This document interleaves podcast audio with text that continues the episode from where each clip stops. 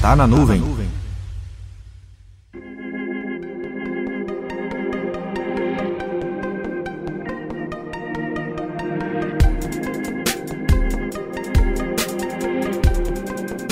Assim como foi chegada a hora de encerrar o suporte do Windows Server 2008, Windows 7 e SQL Server 2008 em janeiro de 2020, a Microsoft também acaba de anunciar o fim do Skype for Business Online.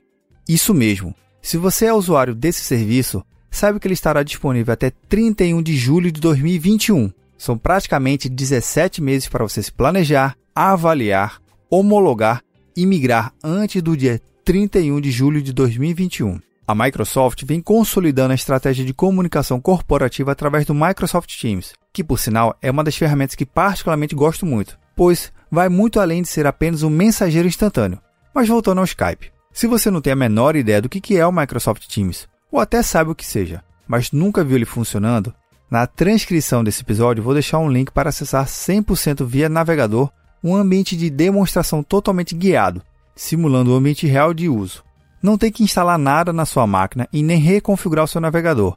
Basta clicar no link e começar a demonstração. Você pode aproveitar esse tempo de mais de um ano para o encerramento do serviço do Sky for Business Online e testar outras soluções. Na verdade, essa é uma ótima oportunidade de você conhecer o que tem no mercado.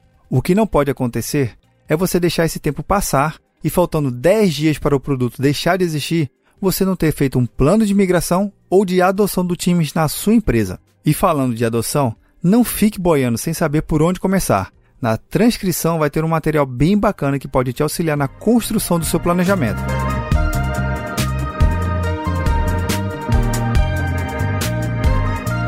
Meu nome é Vinícius Perro do Papo Cloud, e esse é o Tá na Nuvem.